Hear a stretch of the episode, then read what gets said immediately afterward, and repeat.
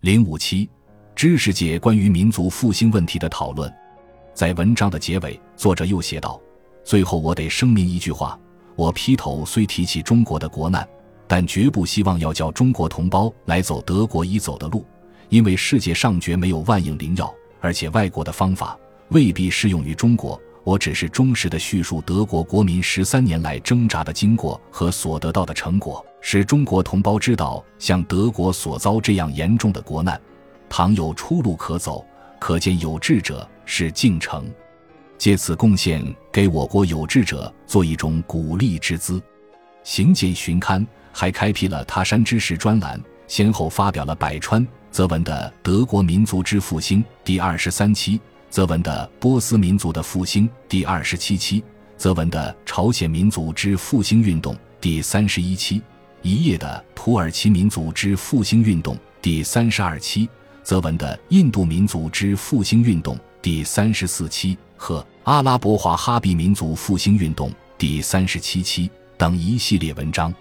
人们在肯定中华民族能够实现复兴的同时，也指出了它的艰巨性。吴泽林在《民族复兴的几个条件》一文中开篇便写道：“民族复兴在今日的中国。”已成为上下一致努力的运动，纪云复兴就暗示着以前曾有过一个全盛时期和一个中衰时期，否则就用不着复了。不过，民族复兴并不是一件轻而易举的事。零五七，知识界关于民族复兴问题的讨论，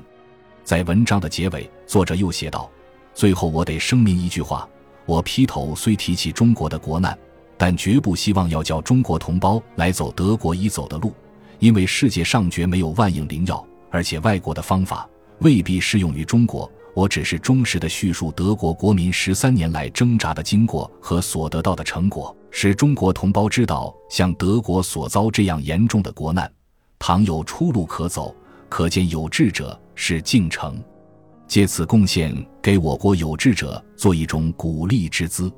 行简旬刊》还开辟了他山之石专栏，先后发表了百川。则文的《德国民族之复兴》第二十三期，则文的《波斯民族的复兴》第二十七期，则文的《朝鲜民族之复兴运动》第三十一期，一页的《土耳其民族之复兴运动》第三十二期，则文的《印度民族之复兴运动》第三十四期和阿拉伯华哈比民族复兴运动第三十七期等一系列文章。人们在肯定中华民族能够实现复兴的同时，也指出了它的艰巨性。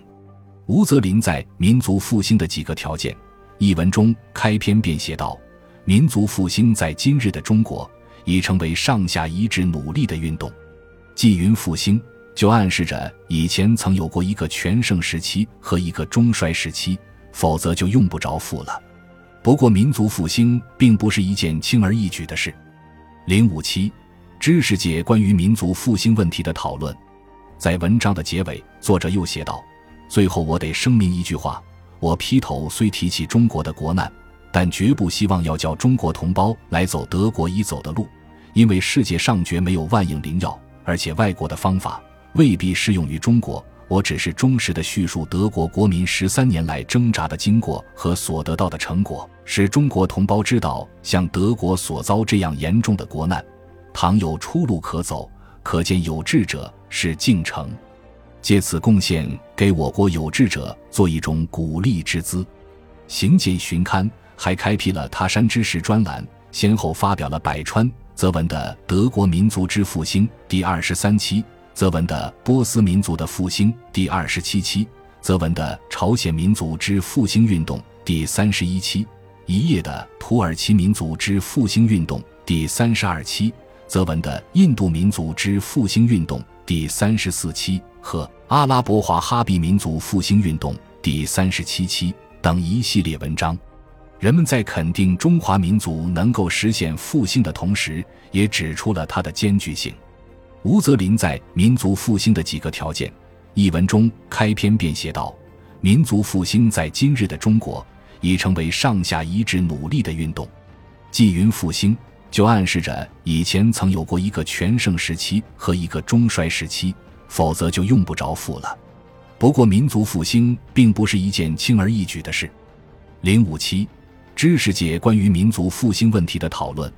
在文章的结尾，作者又写道：“最后，我得声明一句话：我劈头虽提起中国的国难，但绝不希望要叫中国同胞来走德国已走的路，因为世界上绝没有万应灵药，而且外国的方法未必适用于中国。我只是忠实的叙述德国国民十三年来挣扎的经过和所得到的成果。”使中国同胞知道，像德国所遭这样严重的国难，倘有出路可走，可见有志者是进程。借此贡献给我国有志者做一种鼓励之资。行简巡刊还开辟了他山之石专栏，先后发表了百川则文的《德国民族之复兴》第二十三期，则文的《波斯民族的复兴》第二十七期，则文的《朝鲜民族之复兴运动》第三十一期。一页的土耳其民族之复兴运动第三十二期，则文的印度民族之复兴运动第三十四期和阿拉伯华哈比民族复兴运动第三十七期等一系列文章。人们在肯定中华民族能够实现复兴的同时，也指出了它的艰巨性。吴泽林在《民族复兴的几个条件》一文中开篇便写道：“民族复兴在今日的中国。”已成为上下一致努力的运动。纪云复兴，就暗示着以前曾有过一个全盛时期和一个中衰时期，否则就用不着富了。不过，民族复兴并不是一件轻而易举的事。零五七，知识界关于民族复兴问题的讨论。在文章的结尾，作者又写道：“最后，我得声明一句话：我劈头虽提起中国的国难。”但绝不希望要叫中国同胞来走德国已走的路，因为世界上绝没有万应灵药，而且外国的方法未必适用于中国。我只是忠实的叙述德国国民十三年来挣扎的经过和所得到的成果，使中国同胞知道，像德国所遭这样严重的国难，倘有出路可走，可见有志者是进程。借此贡献给我国有志者做一种鼓励之资。行简巡刊。还开辟了他山之石专栏，先后发表了百川则文的《德国民族之复兴》第二十三期，则文的《波斯民族的复兴》第二十七期，则文的《朝鲜民族之复兴运动》第三十一期，一页的《土耳其民族之复兴运动》第三十二期，则文的《印度民族之复兴运动》第三十四期和阿拉伯华哈比民族复兴运动第三十七期等一系列文章。人们在肯定中华民族能够实现复兴的同时，也指出了它的艰巨性。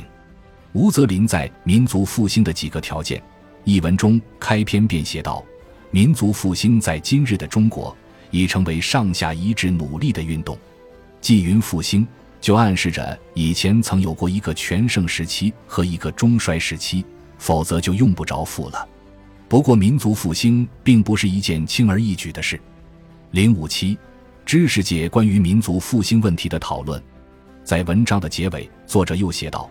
最后，我得声明一句话：我劈头虽提起中国的国难，但绝不希望要叫中国同胞来走德国已走的路，因为世界上绝没有万应灵药，而且外国的方法未必适用于中国。我只是忠实的叙述德国国民十三年来挣扎的经过和所得到的成果，使中国同胞知道，像德国所遭这样严重的国难。”倘有出路可走，可见有志者是进程。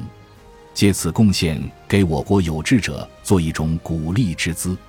行简巡刊还开辟了他山之石专栏，先后发表了百川则文的《德国民族之复兴》第二十三期，则文的《波斯民族的复兴》第二十七期，则文的《朝鲜民族之复兴运动》第三十一期，一页的《土耳其民族之复兴运动》第三十二期。则文的《印度民族之复兴运动》第三十四期和阿拉伯华哈比民族复兴运动第三十七期等一系列文章，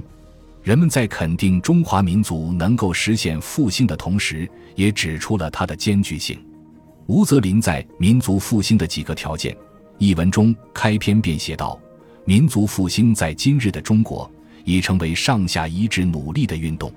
纪云复兴。就暗示着以前曾有过一个全盛时期和一个中衰时期，否则就用不着富了。不过，民族复兴并不是一件轻而易举的事。零五七，知识界关于民族复兴问题的讨论。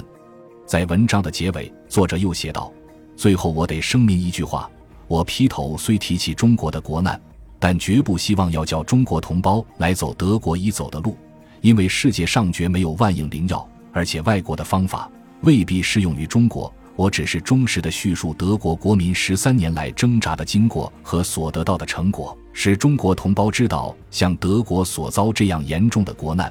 倘有出路可走，可见有志者是进程。借此贡献给我国有志者做一种鼓励之资。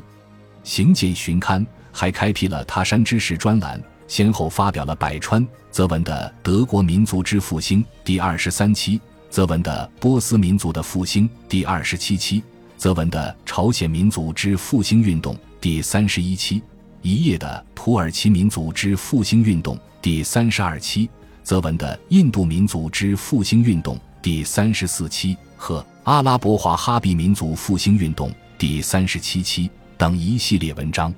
人们在肯定中华民族能够实现复兴的同时，也指出了它的艰巨性。吴泽林在《民族复兴的几个条件》一文中开篇便写道：“民族复兴在今日的中国。”已成为上下一致努力的运动。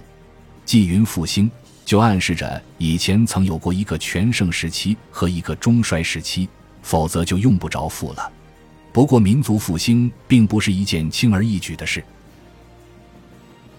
本集播放完毕，感谢您的收听，喜欢请订阅加关注，主页有更多精彩内容。